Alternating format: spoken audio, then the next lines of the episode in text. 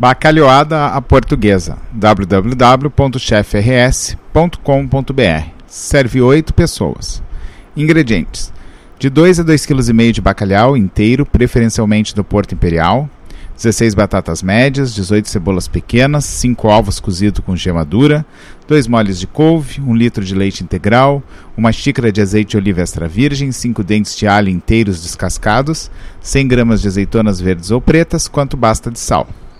Ingredientes para o molho de acompanhamento: 12 cebolas pequenas, um pimentão verde, um pimentão amarelo, um pimentão vermelho, 6 dentes de alho, 1,5 kg de tomate italiano maduro, cerca de 10 tomates grandes, 50 gramas de azeitonas verdes sem caroço, uma xícara de azeite de oliva extra virgem, uma colher de sopa de salsa picada, quanto basta de sal e pimenta.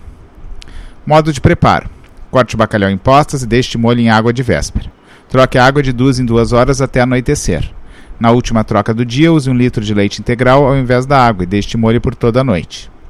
Durante o processo de dessalgue, mantenha sempre o bacalhau na geladeira. Cozinhe os ovos em água por cerca de 15 minutos após a fervura. Descasque e reserve.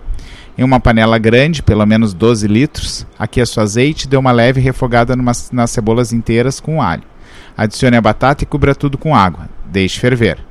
Escorra bem o bacalhau, removendo o leite e adicione na panela junto com a azeitona. Cubra com a couve e deixe ferver novamente.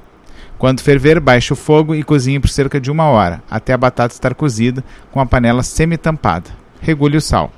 Com uma escumadeira, retire os legumes e o peixe e monte em uma travessa, adicione os ovos. Preparo do molho. Corte todos os ingredientes em tira. Em uma panela, aqueça uma xícara de azeite. Adicione a cebola e o alho. Refogue a cebola até murchar. Adicione os pimentões e dê uma refogada. Por fim, coloque os tomates, misture bem Adicione duas xícaras de água e deixe ferver. Baixe o fogo e cozinhe por cerca de 30 minutos até amolecer bem os tomates. Ao final, adicione sal, salsa e pimenta a gosto.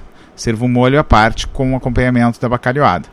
Para mais dicas, receitas e histórias, acesse o site www.chefrs.com.br.